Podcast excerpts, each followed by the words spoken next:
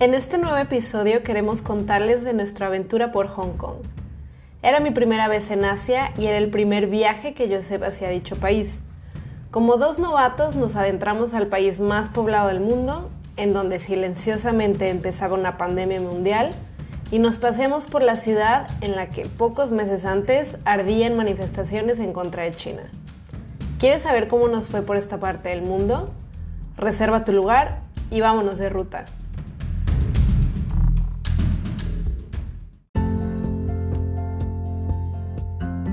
Hola, somos Marcela y Josep, chefs del podcast Hambre de Rutas, un diario no gastronómico de viajes para gente hambrienta. De experiencia, recuerdos, historias, ¿sí? ¡Rutas! ¿Te gusta con nosotros la cultura, curiosidades, lugares y delicias del mundo? Así que reserva tu lugar y, buen, provecho. Ni hao. Bienvenidos y bienvenidas a Hambres de Rutas por Hong Kong. Hoy les hablaremos de una ciudad en la que meses antes de nuestra llegada se reiniciaban unas manifestaciones por la crisis de identidad que se vive en la región. Fuimos en diciembre del 2019 y en julio de ese año más de medio millón de personas recorrían de forma pacífica la excolonia británica, protestando por una ley de extradición. Después de esa marcha todo fue caos. Empezaron a vandalizar edificios importantes, paralizaron el aeropuerto y hubo enfrentamientos con la policía. A nuestra llegada ya se habían calmado las aguas, aunque aún se podían ver policías antimotines por las calles, lo cual era muy curioso porque la gente se tomaba fotos con ellos.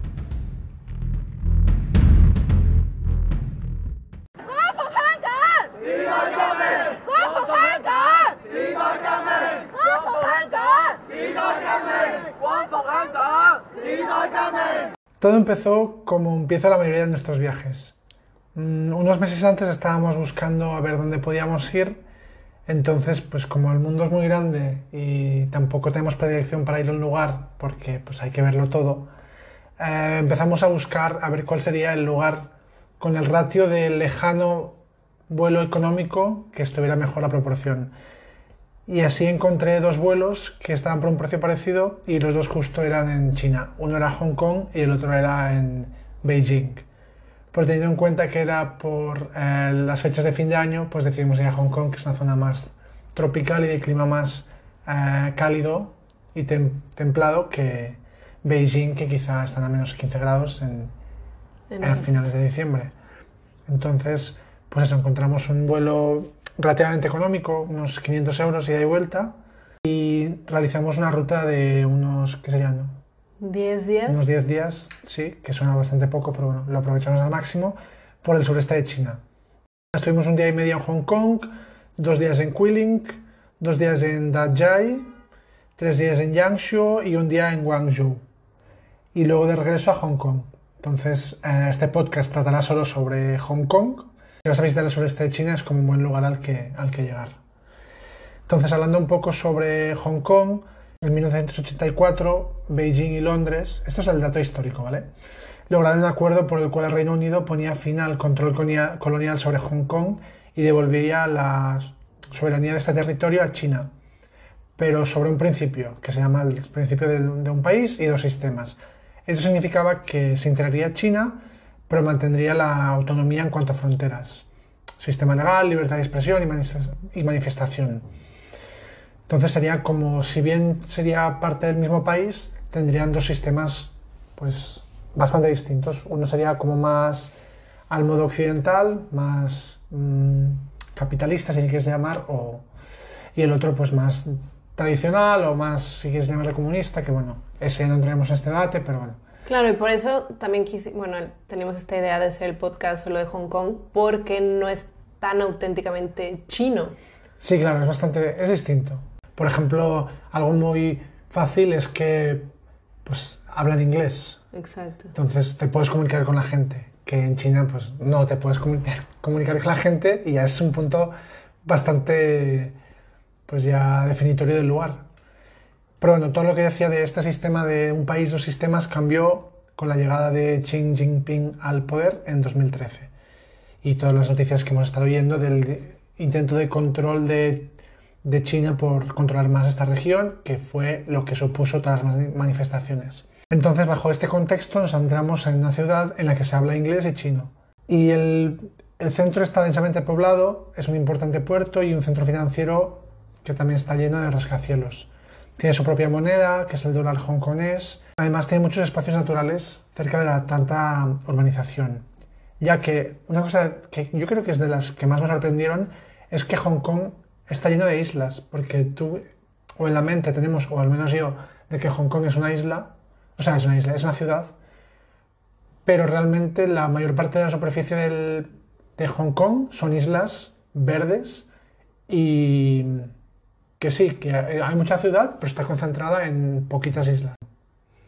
Creo que es una ciudad que ofrece moda, negocios, cultura urbana, tradición, diseño, arquitectura, tecnología y entretenimiento. Y, con esto nos referimos a un cierto tipo de entretenimiento que veíamos en el centro que nos, nos llamaba mucho la atención, que era que la gente se divierte yendo a ver a pequeñas bandas de gente joven que, que, se ponen a tocar música, pero se ponen como en un espacio en concreto y se ponen muchas en el mismo lugar y todas empiezan a cantar al mismo tiempo. Sí, es una avenida en la que cada cinco metros hay una, pues una bandita de amigos que están ahí tocando. Sí, cantan y es, se la pasan bien, se ve que se divierten. Nosotros estuvimos tres días por ahí, pero nos faltó más tiempo quizá para ver más parques y templos, pero esto es lo que pudimos ver y consideramos como imprescindible.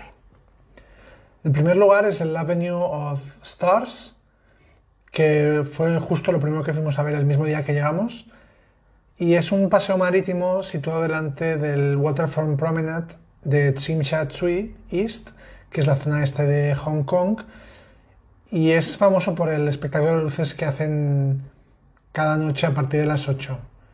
Y este paseo se llama Avenida de las Estrellas, haciendo referencia a las estrellas de cine, porque en Hong Kong hay una de las principales industrias cinematográficas del, del mundo, ¿no? Digamos que es como la tercera más importante después de Hollywood y Bollywood.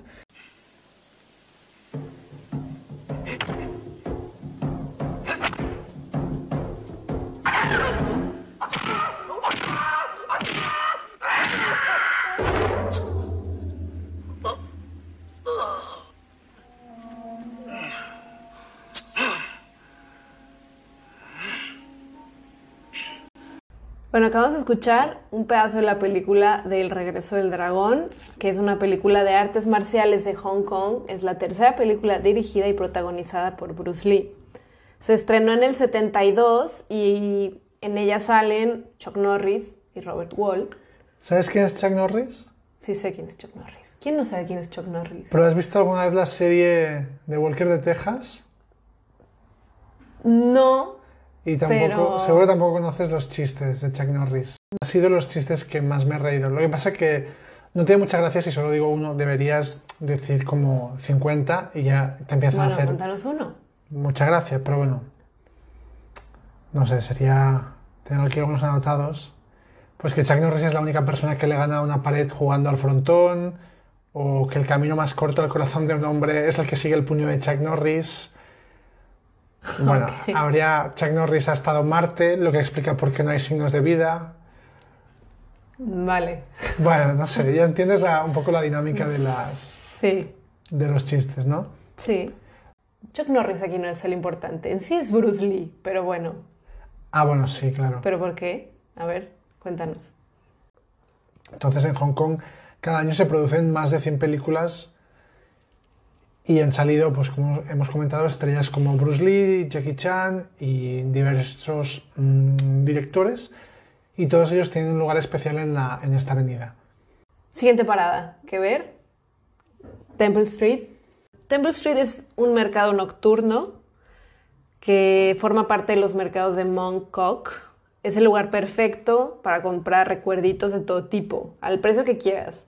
Aquí se vale regatear porque no sabemos tampoco si son cosas realmente de mucho valor, originales o de mucha calidad, así que pues puedes encontrar de todo, o sea, ropa, bolsas, zapatos, juguetes, abanicos, juegos de té, llaveros, ¿no? Infinidad. También, obviamente, hay puestos de comida. Aquí, Josep mm, no, no está muy de acuerdo en que recomendáramos este lugar, pero si buscas en cualquier guía o en, no sé, en internet cosas que hay en Hong Kong, pues te sale este mercado y bueno, dijimos, pues vamos, ¿no? A ver qué hay. Sí, bueno, al final es una calle que tiene puestos para, para comprar recuerdos y hay puestos de comida para comer en la calle, que a, a mí me encanta la comida en la calle, pero justo ese lugar, que fue el primer lugar donde tú comiste en Asia, digamos, pues no fue como el, lo que me hubiera gustado que hubieras probado, porque, pues bueno, pues no, Sí, fueron tampoco- tallarines, pero nada especial. Sí, Entonces, tampoco tan delicioso, caro para hacer eh, en un mercado, Sí, que callejero. los siguientes días comimos mucho mejor. Entonces, ok, si quieres puedes pasar por esa calle, pero tampoco es nada que digas, al menos a mí no me parece un lugar imprescindible. A ver, yo creo que es, puedes ver un poco de este caos asiático de mercados, callejones estrechos, llenos de cosas que vende la gente y aparte está en medio también como de edificios bastante grandes donde puedes ver estos típicos letreros de neón y eh, un poco de vida nocturna así más local, que puede estar bien. Sí, puedes ir, a mi gusto. Después de eso, después de este día, nuestro primer día en Hong Kong, nos fuimos a nuestro hostal, Big Wave, que de Big no tenía nada. No había ni recepcionista, nos dejaron la llave en la entrada y era un cuarto como de 2 por 3 metros, o sea, muy chiquito. Estaba como en la planta 45. Solo tenía una cama, el baño y nada más. O sea, es decir, tú entrabas, del lado derecho estaba la cama, te metías a la cama así por la parte de donde pones los pies, porque ni por los costados podías entrar. O sea, el ancho de la habitación era el ancho de la cama. Exacto. Luego, o sea, que había la cama, luego el espacio donde entrabas, que era lo que se abría la puerta, y ya luego tenías el baño. O sea, no podía ser, no pueden hacer la habitación más pequeña. Y justo esto, pues es la- lo que fuimos viendo después en- que nos quedamos en otro, en otro hotel, es que Hong Kong es la ciudad más densa del mundo, porque realmente hay un problema de espacio. Entonces los edificios son de cuarenta y pico plantas o más y, y la gente vive en lugares minúsculos. También los hoteles son minúsculos. Y, y hay básicamente eso, un problema de espacio. Siguiente punto que ver. Luego está la isla de, de Lantau. Como habíamos comentado antes, pues hay muchas islas. Entonces esta es una de las que están más fácil eh, para acceder desde Hong Kong. Hay 260 islas, por si no ajá. Y se llega en ferry, que son ferries cortos, son también transporte público. Es muy económico viajar entre islas. Y en esta isla está el monasterio de Polin, que es un monasterio que es muy grande, está lleno de colores y puedes ver un- el inmenso Buda de Tianta, que es mejor conocido como el Buda obeso. Está en el, exteri- en el exterior, es de bronce y es el más grande del mundo gracias a sus 26 metros de altura. Fue terminado en 1993 y simboliza la armonía entre el hombre, la naturaleza, la gente y la fe. Pero realmente lo que más me gustó a mí de esta isla es el pueblo de Tai O, que es un pueblecito de pescadores que tiene unas casas que están construidas como sobre pilotis de madera y hormigón. Entonces el pueblo está construido sobre el río, sobre la desembocadura del, del río, el mar y así. Entonces mm, tenía como una idea o como una imagen un poco decadente, porque algunas de las casas están derruidas y no las han reconstruido, luego todas son casas como autoconstruidas por los pescadores, todo te vas moviendo de un lugar a otro en, en pasarelas y no sé, tiene un toque como de descuidado, de romántico, de... No sé, la- el ambiente marinero, auténtico, sencillo, no sé, como que pasaban muchas cosas ahí y era un lugar muy auténtico y muy distinto al caos, bullicio y densidad de Hong Kong. Bueno, ya volviendo a Hong Kong está eh, el Victoria's Peak. Es la cumbre más alta de Hong Kong, pesa sus 552 metros. Puedes subirla caminando, hay varios senderos, aunque lo más cómodo y lo más conocido es subir por el viejo funicular, que se llama Peak Tram. fue terminado en, en 1888 para subir las mansiones que había en la época. Esta subida dura 12 minutos y es súper empinada que tal cual parece que te puedes ir para atrás. O sea, tú vas así como súper agarrada al carrito porque de verdad piensas que te caes. Y nosotros subimos de noche, que creo que la experiencia cambia porque de noche puedes ver todos los edificios iluminados, que también es todo un espectáculo. Hay diferentes miradores para, en la cima y en la cima también hay un centro comercial que se llama Peak Galería, en donde puedes estar en un restaurante y ver todos los edificios, todos los rascacielos iluminados. Y, y pues es impresionante ver la cantidad de, de edificios, rascacielos, todos así súper densos juntos y, y también es bonito ver todo iluminado desde lo alto. Y bueno, dicen que también si vas de día cambia la, el paisaje porque pues si todo está despejado puedes ver todas las, las, islas periféricas y hasta la China continental, eso dicen, fíjate. Nuestro último día en Hong Kong, uh, esto ya fue regresando de, China, se nos ocurrió hospedarnos en las Chongqing Mansions, que son cinco edificios de 17 plantas ubicado en el barrio de Tsim Shat Tsui, en la península de Kowloon. Y pues este edificio es conocido como uno de los lugares donde puedes encontrar el alojamiento más barato de Hong Kong. Las Chungking Mansions es una zona de varios edificios enormes en los que la primera planta es un mercado con productos y gente de India y Pakistán, es bastante caos y está dividido en que hay varios ascensores coordinados por un señor que te dice dónde debes ir. Entonces haces la fila, subes, subimos hasta la, planta número 20 donde había la recepción de nuestro hostal, así entre comillas, porque era la persona que vivía ahí. Nos dieron un código para ir a una habitación que estaba en otra torre. Y es una mezcla entre gente que vive ahí, gente que se hospeda ahí y no sabes muy bien exactamente qué es hostal, qué es vivienda, es un poco mezclado todo.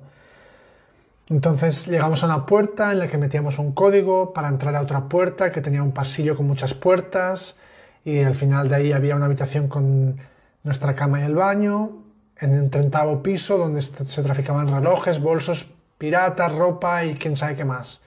Entonces en ese momento, como parecía todo un poco turbio y un poco caótico, mmm, busqué por Google qué eran las Chunking Mansions y me salía un artículo así, no sé si medio broma o medio en serio, de cómo sobrevivir en las Chunking Mansions y no morir en el intento. Hay que decir que, bueno, en ningún momento nos pareció que fuera inseguro. De hecho, Hong Kong nos pareció, o al menos a mí me pareció un lugar súper seguro y súper limpio y. Sí. Y ordenado. La verdad, si te soy sincera, a mí esta, esta zona, o sea, las Chunking Mansions, sí me pareció un poco mafia y extraña, pero, pero, no nos pasó nada. Exactamente. O sea, no era un lugar bonito, era es como un. Ni siquiera un hostal, no sé, era. Era un bloque enorme de torres enormes en los que. Había habitación, duermes y ya está. O sea, no pasas el día ahí. Quizá, diciendo el problema antes de, de espacio, pues quién sabe, igual hay gente que vive ahí o viven cuatro familias en un piso, cada uno en una habitación, o sea, realmente hay un problema de, espacio y, y, justo eso, que pareció un lugar un poco peculiar y un poco, pues eso, curioso al menos. Sí, y aprovechando este tema de, la arquitectura y el espacio, también hay edificios como muy característicos que salen en Instagram todo el tiempo, ¿no? Y son estos, o sea, uno que es, son varias viviendas de colores, o un edificio muy grande, así rectangular, quizá no es tan estrecho, sino es ancho, que cada piso es como un color forma como un arco iris y desde, desde unas canchas de, de básquetbol, que es como la típica imagen que se ve, ¿no? Las canchas de básquet que también como que coinciden los colores con el edificio y la gente ahí va y se toma fotos. Otro edificio que, que pudimos visitar, si te gustan los bazares y tiendas de diseño independiente, está este PMQ, que es un sitio histórico que después de los años de la guerra fue reutilizado como alojamiento para policías jóvenes casados. Y en 2014, después de casi 15 años de desuso, el edificio pasó a llamarse PMQ y se abrió al público. Y estas comunidades residenciales se convirtieron en estudios, tiendas y oficinas para empresas creativas y, espacios de exposición. Hay cafeterías y es como muy cool.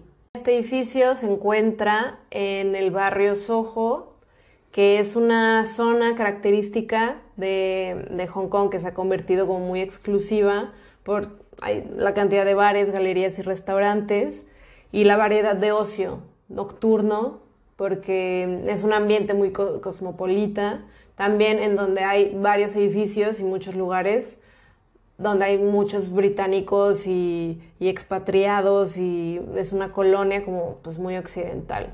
Entonces no te da mucho la sensación de estar en Asia por tanta cantidad también de turistas que hay.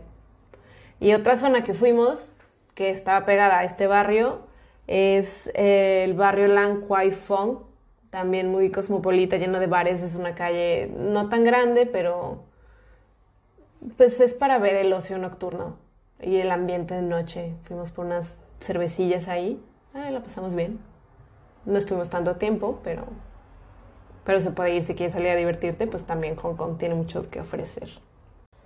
También está el templo de Man Mo, que es uno de los más venerados de la isla de Hong Kong. Y es curioso ver un, templo en una zona tan turística o al menos así rodeado de, edificios o de torres tan altas. Está dedicado a las deidades de Man y Mo. La primera es el dios de los funcionarios y la segunda es el dios de la guerra y de las artes marciales. Entonces la traducción literal de Man Mo sería algo así como lo civil y lo militar. Se cree que el templo de Manmo estaba, ya está en el lugar en el que ocupa actualmente antes de la llegada de los británicos. Lo que sí que ha quedado, queda claro es que fue restaurado en la década de 1850. Y finalmente, nuestra sección favorita, la hora de comer. Empezamos con los dim sum, que es una masa rellena que se suele servir con té, que se come en algún momento entre la mañana y las primeras horas de la tarde. Dim sum significa en cantonés tocar el corazón. Oh, qué bonito. Sí. Hay 2.000 tipos de dim sum que se empezarán a servir en las casas dedicadas al consumo de té. Y van de lo salado a lo dulce y tienen distintas formas de, cocción. La masa puede ser de harina de arroz, de trigo, con huevo tipo wonton o de, almidón de trigo, aunque el y el relleno más habitual es el de carne de cerdo, ternera y gambas. Normalmente se cocina al vapor en, cestos de mimbre, o hervidos o a la plancha. Luego se sirven con una salsa ligera de soya y pueden llevar también algo de chile picante. Otro plato típico es el ganso asado. Es una especialidad cantonesa y pues es un platillo que, que tiene la piel crujiente, la carne tierna y puede ser bastante grasoso. Se suele cocinar con jugo de ciruela. Tiene ese toque dulce. No lo probamos, la verdad. Es que se veía, no se veía muy apetecible. Mm, no, se veía como... Que te ponen ahí el animal... falso. El animal ahí entero, de un color rojo, brillante. No sé. Pero pues lo comen mucho. Luego también están las sopas de fideos y arroz que suelen estar acompañadas por carne, pollo o verduras. Normalmente te sirven así como el arroz blanco con una carne con salsa o, o también los tallarines que son de arroz. Entonces se comen en cualquier momento, en desayuno, almuerzo o cena. Bueno, ahora una bebida que al parecer, bueno, a mí me encantó, es el bubble tea. Allá es como la sensación, toda la gente traía su vaso de té con tapioca y es una base de té negro con leche y tiene diferentes sabores. Puede ser chocolate, caramelo, esto se lleva leche o solo también, o sea, puede ser con frutas, ¿no? Un té más frutal, sin leche, pero con, con la tapioca. Es difícil de explicar, pero seguro lo habéis visto.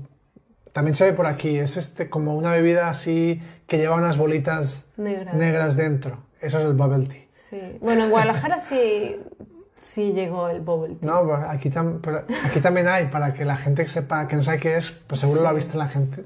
Por la calle hay gente con esta bebida con bolitas negras. Pues esto es el bubble tea. Y para terminar nuestro gran episodio llegamos a otra sección que nos encanta y es nuestro top 3. Bueno, pues empiezo yo. En el número 3 pongo el pueblo de Tayo, en la isla de Lantau. Luego en el segundo lugar el templo de Manmo, sobre todo por, que quizá no lo he explicado antes, pero es un lugar súper devoto en el que está lleno de incienso, el suelo está lleno de ceniza también, o sea, es un lugar en el que se vive mucho la religión. Entonces me gustó mucho ese fervor religioso en medio del, de una ciudad que parece tan fría de hormigón. Y en el primer lugar, el restaurante de Tim Ho Wan, que quizá luego hablamos un poco de él. Mi top 3, eh, en el número 3 pongo el show de luces, porque fue mi primer acercamiento hacia, hacia Hong Kong, digamos, hacia esta modernidad. Quizá no sería lo auténticamente asiático, pero creo que me, me impactó mucho ver toda esta gran ciudad y esta tecnología que, que, que la invade. Fue tu primer momento, tu primera noche en Asia. Sí. Es un momento importante en tu vida. Sí, sí, fue muy importante y ver todo esto, muy novedoso. Mi número dos fue el Buda de Que pues es, es inmenso, o sea, en verdad. Por grande. Sí, o sea, quizá no, pues, no sé si era tan viejo, era inmenso y había mucha gente y subir todas esas escaleras porque para verlo más de cerca tienes que subir mucho. Entonces fue también muy espectacular. Y mi número uno, coincido con Joseph en el restaurante Tim Ho Wan, que fue una experiencia increíble. Recuerdo muy bien que Joseph me dijo que si, queríamos, que, quería ir a uno de los restaurantes de estrella Michelin más baratos del mundo y dije que claro que sí y dijo, bueno, pues está en Hong Kong, vamos.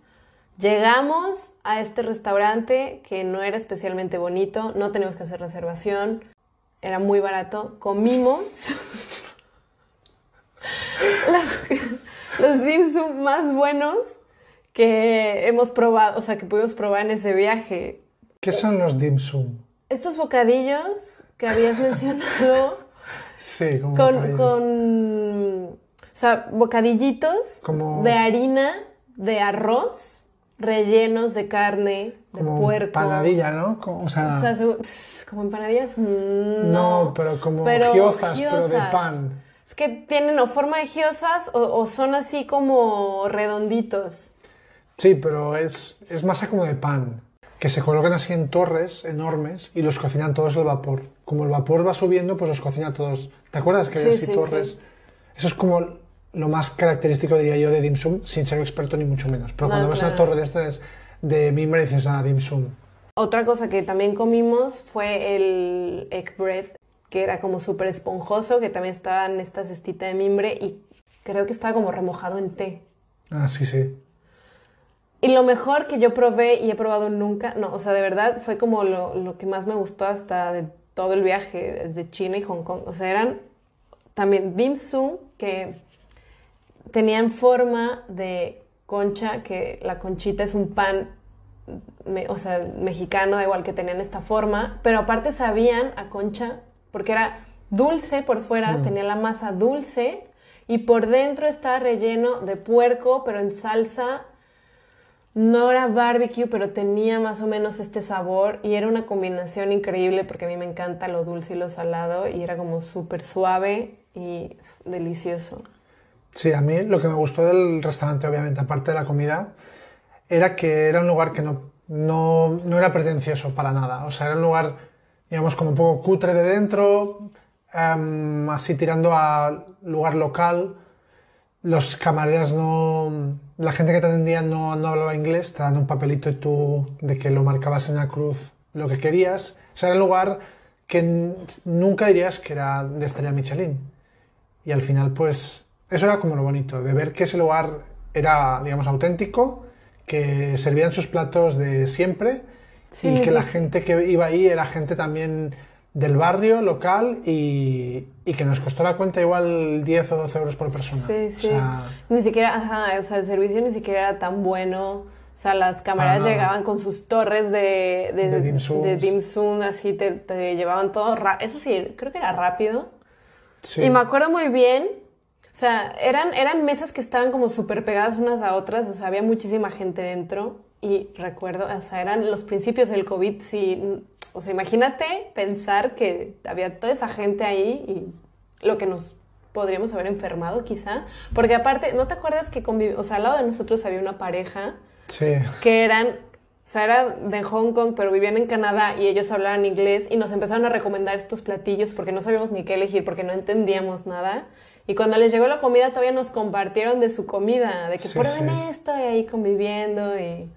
Y bueno, no lo hemos dicho o lo hemos como insinuado, pero justo esa época era cuando estaba empezando COVID. O sea, fue regresar a España y al cabo de nada, una semana o menos de una semana empezaron a, a oírse Sí, sí, de que el virus... de que el virus en Wuhan- y fue así a, a los pocos días. Sí, porque aparte estaban a punto de celebrar el Año Nuevo chino y, y estaban viendo si lo cancelaban o no. Y yo me acuerdo que ya estaban, o sea, seguimos en Hong Kong y, y empezaban a ir las celebraciones y toda la gente preparando. Me acuerdo de ir por ahí y decirle a Marcela, mira esta gente, qué ridícula con mascarilla. Me vienen ganas de hacerme como que tengo tos y de toserles a las caras. sí, sí, o- así, así de grosero Me se parece puso. como ridículo y mira, Pues mira, pues, el karma. lo que nos pasó. Pues sí, mira, dos años después de encierro, pues aquí estamos, ¿verdad?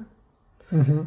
Pues bueno, yo creo, yo creo que ha llegado el momento de despedirnos y, Y que aquí no se acaba, digo, esto fue Hong Kong, pero que queda China. claro, justo en medio de, digamos, de los, de los primeros días en Hong Kong y del último día, pues hay todos los días que estuvimos en el sureste asiático, que lo dejamos ya para la, para la siguiente entrega, ¿no? Exacto. Así que hasta la próxima.